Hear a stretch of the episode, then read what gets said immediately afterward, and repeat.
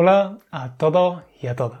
Bienvenido al episodio número 52 del podcast Andalusian Spanish to Go, el podcast para estudiantes de español del nivel intermedio y avanzado que quieren mejorar su español a través de contenido auténtico e interesante y escuchando un acento muy particular de la lengua española, el andaluz.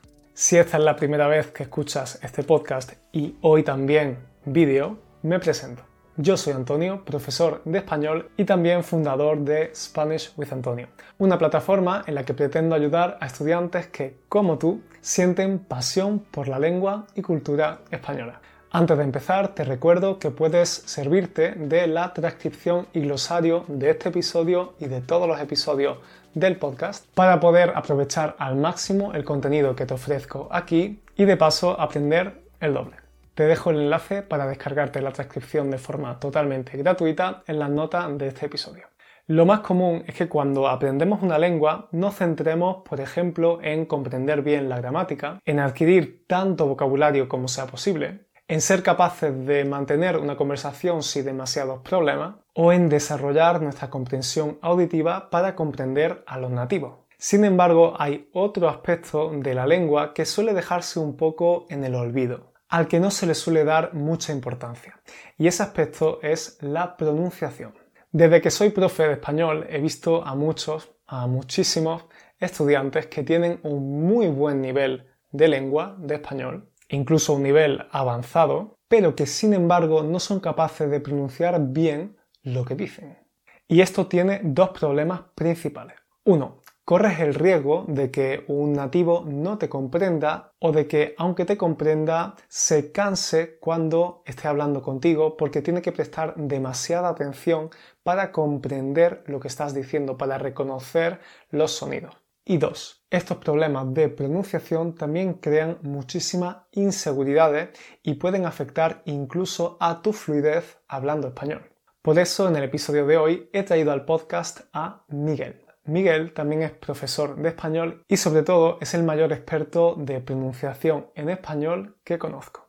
Además es de Zaragoza, que es la capital de la región de Aragón, así que vais a poder comparar nuestras dos variedades, su variedad de español de Aragón y mi variedad andaluza. Y bueno, tiene un montón de cosas muy interesantes e importantes que contarte, así que quédate escuchándonos.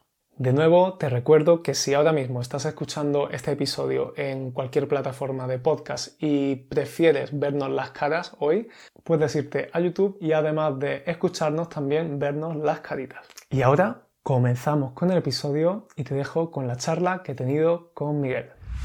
Miguel, Muchos estudiantes se centran en otros aspectos de la lengua, como por ejemplo el vocabulario, la gramática, ¿no? Se obsesionan un poco con estos aspectos y sin embargo tengo la sensación de que dejan un poco de lado el aspecto fonético, la pronunciación, ¿no? Entonces, eh, ¿cómo de importante, en tu opinión, es la pronunciación cuando se aprende una lengua y, en concreto, el español? Pues yo, Antonio, ¿qué te voy a decir? ¿no? Ya sabes que esto es, mi nicho, es aparte de lo que más me gusta, en lo que me quise centrar, porque yo creo que es a partir de, ciertos niveles lo que más confianza te da para hablar. ¿no? Ya tienes un vocabulario bueno, una gramática sólida y asentada, porque a partir de un nivel B2, ¿no? un nivel ya podríamos decir avanzado, ya no hay más gramática. Por lo mm. menos el margen de mejora es muy pequeño pero aún así hay mucha gente que se siente bloqueada todavía porque es consciente de que no habla pues como le gustaría. Entonces, para mí la pronunciación es el, factor determinante que, hace que una persona tenga confianza para hablar a partir de un nivel avanzado. Y yo añadiría incluso desde el principio, pero eso quizás lo dejamos para un poco más, más adelante. No sé, ¿tú qué piensas sí, ahora, sobre eso? ahora hablamos de eso, ahora hablamos de eso. Yo creo, por supuesto, que la pronunciación es importante desde el principio, pero mm, como hay tantos matices, mm. ¿cuántos matices empezamos a meter desde el principio? ¿Cuántos llegamos a... a cuántos queremos llegar en general a largo plazo?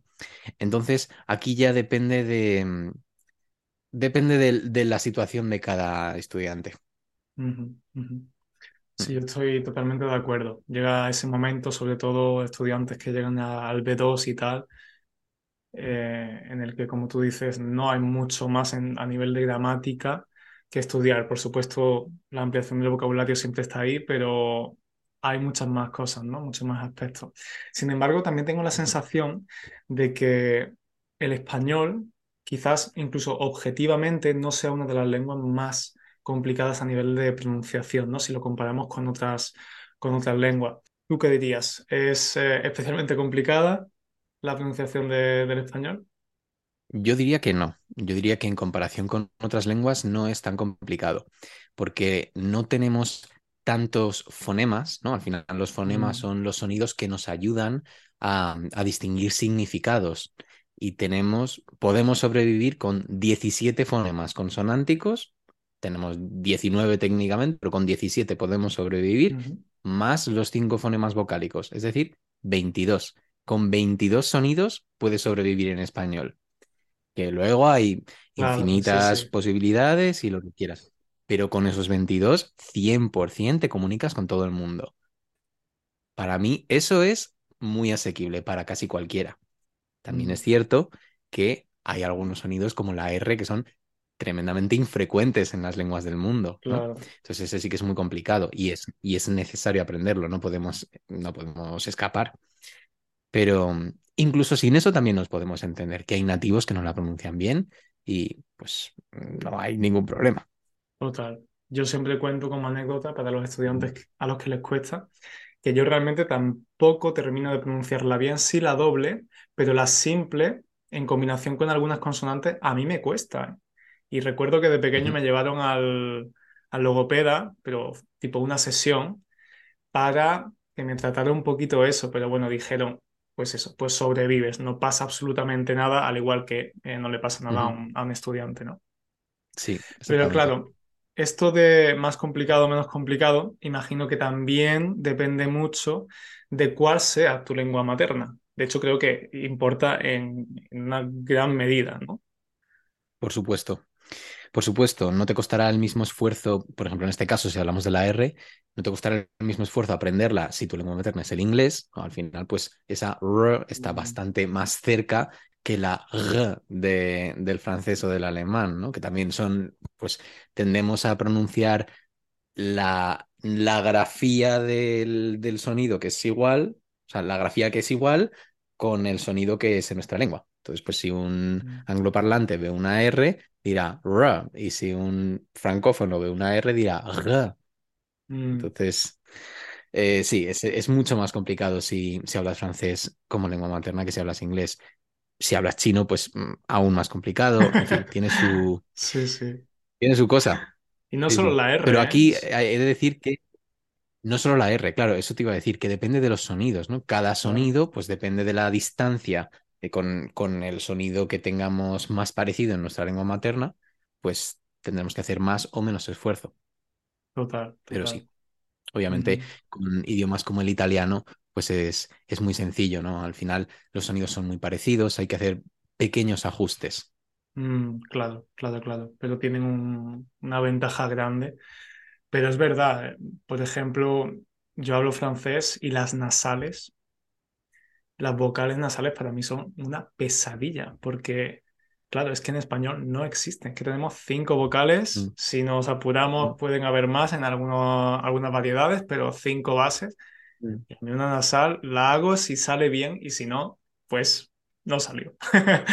Y Pero eso, y claro, eso que, y eso que tú eres andaluz, y fíjate que en Andalucía, pues aún digamos que se nasalizan un poquito. y se Mm, nasaliza un poco más, mm, pero, pero sí, sí, es cierto que es algo que para nosotros es tan es raro, ¿no? ¿Qué, hacer? ¿Por qué? ¿Por qué hay que pronunciar esa, esa vocal subiendo la parte trasera de la lengua? ¿Cómo, cómo se hace eso? Sí, sí. total, es- total. Verdad, es verdad. ujú. Em, vale, estamos hablando mucho de la R, ¿no? Pero ¿cuáles son los otros eh, fonemas, los otros sonidos que suelen costar a los estudiantes? Imagino que, como hemos dicho, va a depender de la lengua, pero seguro que hay algunos que se repiten, ¿no?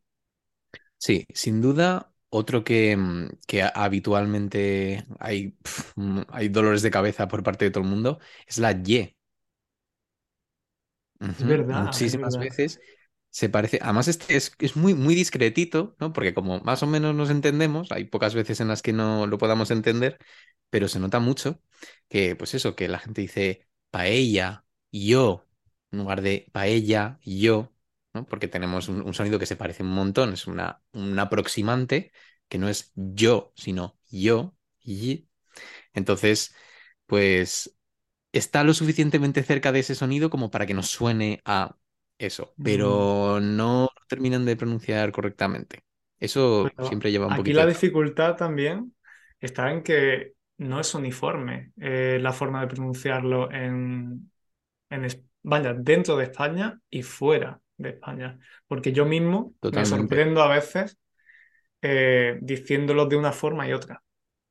O sea, no me, no me doy cuenta, evidentemente, pero quizás basta con que enfatice un poquito el yo para que me salga un yo y no un yo. O sea, es que perfectamente, ¿no? Entonces es verdad que incluso en claro. clase yo con mis estudiantes me preguntan, ¿por qué estás haciendo eso ahora? ¿No? Y tú, "Eh, es para que lo entiendas mejor, pero claro, realmente no es el sonido que pronunciamos habitualmente. Sí, sí, esto, claro, es que esto tiene, tiene mucha chicha, ¿no? Al final no Mm, es tanto el fonema, sino el sonido que realmente has pronunciado, que con el fonema, o sea, el fonema pueden ser cuatro o nueve sonidos, total, o los que sean, o sea, hay infinitos alófonos para un fonema. Entonces es como que más o menos lo podamos percibir como esto. Pero eh, aquí es donde entra la lengua materna y las lenguas que hable cada estudiante, ¿no? Pues tú como, como hablas varios idiomas, pues puedes percibir unos sonidos que otros hispanohablantes no pueden percibir porque no hablan esas lenguas. Entonces es como, ah, sí, pues este matiz yo, yo lo escucho y a lo mejor yo no. Ujú. Es, sí, esto es un juego.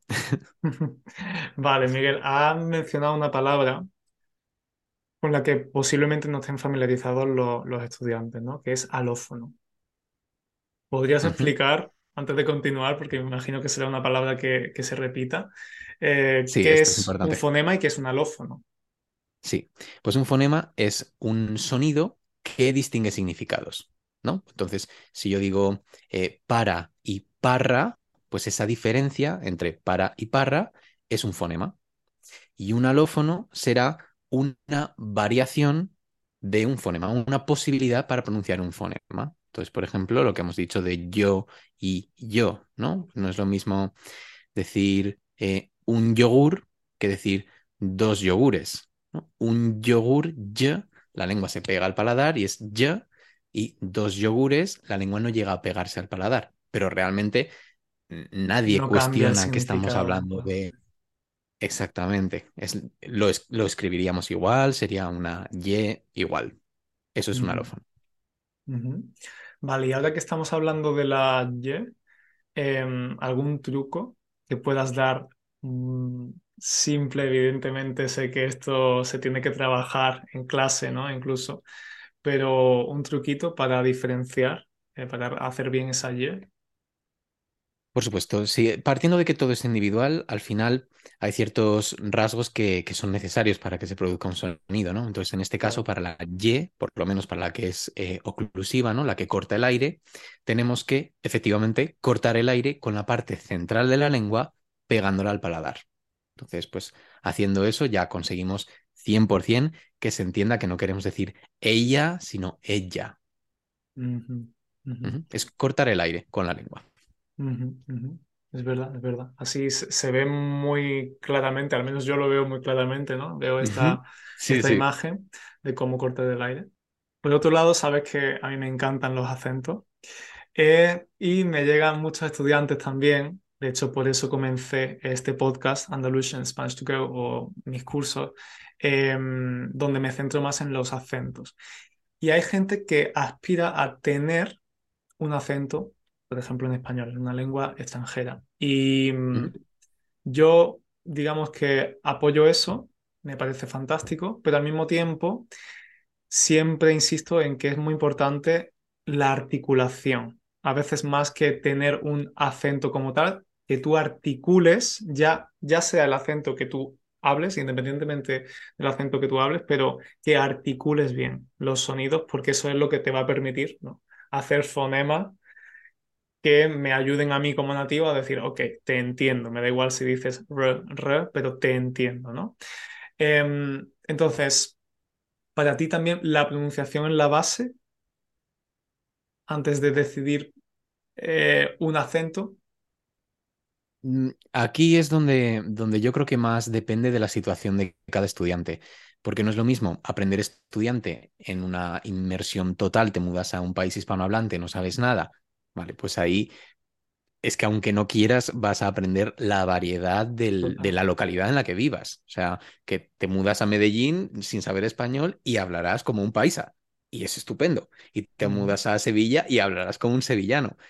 Y es estupendo. Entonces, em, mm, aquí depende mucho de esa situación. No es lo mismo esta persona que esté en una inmersión total que pues, una persona polaca aprendiendo en su casa contigo o mm. conmigo, ¿no? Pues ahí, por supuesto, diremos, bueno, pues como tampoco sabemos con quién vamos a hablar, vamos a aprender a pronunciarlo todo para que nos entiendan y ya después ya elegiremos variedad o no. Pero mm. sí, por supuesto, lo más importante, o sea, eh, prioridad número uno, poder comunicarnos, prioridad número dos, comunicarnos de, con la menor fricción posible en el contexto mm, local que, nos haya tocado o que hayamos elegido. Quiero aclarar algo. Cuando hablamos de que el acento no es una prioridad, hablamos de que tener, adoptar un acento como estudiante de español no es una prioridad. Pero entender, comprender los diferentes acentos sí que lo es. Básicamente porque si no entiendes ese acento, si no entiendes a esa persona, no hay comunicación. Que sí que es la mayor prioridad que tenemos cuando hablamos una lengua extranjera, comunicarnos. Por eso, precisamente, yo creé mis cursos Entiende el acento andaluz y Descubre España en español, para ayudarte a comprender tantos acentos como sea posible, porque creo firmemente que entender los acentos es una de las cosas más importantes para mejorar y dominar la lengua. Adoptar un acento en español es otro tema muy diferente. Adoptar un acento en concreto es más bien una decisión que tomas conscientemente porque quieres hablar, por ejemplo, como la gente de Perú, o bien algo que has adquirido de forma natural porque has estado mucho en contacto con una variedad del español en concreto. Y después de esta aclaración, de este paréntesis que he hecho, te dejo continuar escuchando la entrevista. Mm. Y como el, siento que el, grosso de, de los estudiantes realmente son el segundo caso. Es decir, están en sus países eh, correspondientes y aprenden en la universidad, en escuelas de idiomas, etcétera, ¿no? Em, en esos casos en los que aprenden un español, vamos a llamarlo más neutralizado, más estándar, porque se, se tiende, ¿verdad? Hay una tendencia a eso, ¿no? En las aulas de, español. ¿En qué momento un estudiante puede comenzar a preocuparse por Em, incorporar, por adoptar un acento, en tu opinión? Em, aquí yo creo que en función de, las necesidades y los intereses de cada estudiante, ¿no? Si, mm. por ejemplo, a uno le gusta mucho La Casa de Papel y dice, Hostia, es que este personaje, cómo me gusta cómo habla, yo quiero hablar así. Pues ese día es el que tiene que empezar a, a preocuparse por esos rasgos, ¿no? ¿Y cómo lo hace? ¿Y qué es lo que hace? ¿Y cómo lo puedo describir? Porque si no lo podemos describir y medir, no lo podemos mejorar. Eso está claro. Entonces, eh, pues no es lo mismo ese que, pues, que está ahí tranquilo en su casa, ¿no? Si yo tampoco realmente no, mando ni audios por, por Instagram, ni por WhatsApp, ni nada. a mí no me oye hablar nadie, no me importa. Eh, pero sí, eso es algo que yo creo que tiene que salir del estudiante, por supuesto, siendo consciente de que lo puede pedir, ¿no? Nos lo puede pedir a los profes en cualquier momento. Y, debe. Mm. Vaya, para eso estamos. Mm. Sí, sí, sí, total. Pero sí que es verdad que, quizás no sea la prioridad al principio, ¿no? Eh, ni al principio ni, ni, a mitad de camino. La prioridad, como tú dices, es comunicarse. Comunicarse. Y para tú comenzar a percibir un acento, porque nos pasa a todos, ¿no? Nosotros que estudiamos inglés desde pequeñitos, yo hasta una cierta edad yo no, yo no diferenciaba ni siquiera el, el americano del británico, que para, para mí ahora es, son dos mundos, ¿no? Totalmente. Son casi dos lenguas, pues no los diferencias, ¿no? Eh, entonces sí, prioridad, comunicarlos, comunicarnos. Y ya que te tengo aquí como experto en pronunciación, que además no hay mucho, eh, porque yo incluso hace poco hacía una, una clase para una estudiante de entonación y claro, no nos forman para esto tampoco, ¿no? Entonces, eh, incluso yo tuve que investigar, ¿no? Entonces, ya que te tengo aquí y que se habla tanto de muchas técnicas de memorización, técnicas de aprendizaje, de vocabulario, de gramática, de redacción, de comprensión auditiva, pero pocas veces o casi nunca se habla de técnicas para mejorar nuestra pronunciación, ¿no? ¿Podrías darles a los estudiantes, a los oyentes, algunas técnicas que ellos pueden hacer solos? Porque evidentemente lo mejor es contar con un profesional, porque además si no es que no te das cuenta de lo que estás haciendo, ¿no? Completamente. Pues mira, con eso creo que has dado en el clavo con lo último que has dicho, que no te das cuenta de lo que estás haciendo, porque Claro. para poder, para poder pronunciar mejor o para poder cambiar algo de tu pronunciación, todo pasa por la percepción, ¿no? O sea, es- tenemos la percepción como, como base y luego la articulación, la modificación de lo que estemos haciendo, pero no puedes modificar algo que no eres capaz de distinguir. Entonces, primero, em, que aprendan a identificar el sonido meta, ¿no? El que quiera pronunciar la R, primero la tiene que distinguir. Que dicho así es como, claro, es muy evidente, no es tan evidente. No, no, O no, no. sea, he tenido estudiantes, no, no, para nada, he tenido estudiantes, por ejemplo, alemanes, que no eran capaces de distinguir paga de parra. Como es literalmente el mismo sonido. Yo, Wow. escúchalo bien, que sí, que sí, que es el mismo sonido. Claro, entonces, primero hay que distinguirlo y después ya, pues ser capaz de escucharte a ti mismo y decir, vale, pues es que no ha sonado como yo quería, porque se me ha ido atrás. Y eso pues es algo que, que cuesta mucho hacer solo, ¿no? Pero lo que sí pueden hacer solos es, eh, bueno, lo que llamamos shadowing, ¿no? La técnica de, de Mm, imitar, copiar un- pues, una forma de hablar. Y esto es genial si, por ejemplo, hay un, un podcast que te gusta y sigues a esa persona porque te gusta cómo habla, pues imitas su forma de hablar. ¿Crees que su voz y la tuya pues más o menos son compatibles? Y dices, "Ah, pues mira, pues este, mira qué bien habla Antonio, pues voy a, como lo diga él, pues lo voy a decir yo. mm. Y a lo mejor eh, dentro de un mes te viene un alumno que dice, pues mira, hablo igual que tú, de hecho me salen las R's igual. No, las R's no, por favor, que no las hago demasiado bien. Por eso, por eso te digo, imagínate que dice, Mm, joder, es que fíjate, he copiado tanto a Antonio que hablo igual. Eso sí lo Sí, pueden hacer solos. Pero todo pasa por la percepción, 100%. Ujú. Y sobre todo, eh, y ya que te tenemos aquí, Miguel, es imprescindible, creo, si nos queremos centrar en la pronunciación, el shadowing está perfecto, pero requiere de un, para mí, un, nivel muy avanzado ya. Por Eh, supuesto. no a nivel de gramática, fíjate, sino a nivel de desarrollo de tu comprensión auditiva. Y tiene que ser una persona a la que se le dé bien, porque esto es otra, ¿no? Eh, puedes tener un super nivel y tu pronunciación mm, deje más que desear porque no es tu fuerte, cada uno tiene su fuerte en las lenguas, ¿no? Y hay gente que, como tú dices, no lo ve, no lo percibe o simplemente es incapaz de hacerlo por sí solo y está totalmente bien, o sea, que no pasa nada. Luego será una Claro. máquina escribiendo, o sea, es que cada uno con sus cosas. Entonces creo que es eh, esencial la ayuda de alguien profesional que te, te lo haga ver y te guíe un poquito, ¿no? Y bueno, tú tienes asesorías de pronunciación, ¿no? Precisamente. Exactamente. Sí, eso es justo lo que hago yo. Al final, cuando una persona llega a mí, eh, pues llega con unos objetivos bastante claros normalmente, ¿no? No suele ser gente que dice, "Mm, quiero hablar mejor, ¿no? Dice, es que no me sale este sonido y esto me está causando una incomodidad. Me siento, no siento confianza cuando hablo porque sé que esto no me sale. Hablaría más si me saliera esto. Este Mm, tipo de cosas, pero que son, son normalmente muy específicas, ¿no? Entonces, eh, pues lo que hago es trabajar en, en su percepción y sobre todo en su articulación. Al final es mucho más fácil que alguien te diga, ah, claro, es que lo que te pasa es que tu lengua está demasiado abajo. Y tú, ah, entonces la tengo que subir. Y de repente, pues el sonido sale. se abre un Y, a lo mejor solo hacía falta una explicación. Mm, Mm, eso pasa mucho. Pero es, es muy importante porque, fíjate, creo que has dicho algo muy interesante. Te, te bloquea o te crea una inseguridad a la hora de hablar que luego se refleja en tu fluidez, por ejemplo. Porque si tú 100%. estás, si tú estás em, seguro y tienes confianza en cómo lo estás pronunciando, sobre todo si eres una persona perfeccionista, ¿no? Tú vas a tirar para adelante. Pero es verdad que como Mm. tengas ese handicap, siempre esa mosca detrás de la oreja de no pronuncio bien este sonido, este sonido, es que no te deja demostrar lo que sabes a veces, ¿eh? Súper frustrante. ¿Tú recuerdas al periodista deportivo Michael Robinson? Mm, Que, o sea, en inglés, joder, pero que con un acentazo brutal. Ese señor no tenía ningún complejo. O sea, el tío hablaba fluidez 100, claro. Bueno, pues es que esta persona no, no pertenece a mis asesorías. Pertenece, pues, la persona que dice, pero es que yo hablo bien, pero no siento que ha- hable bien.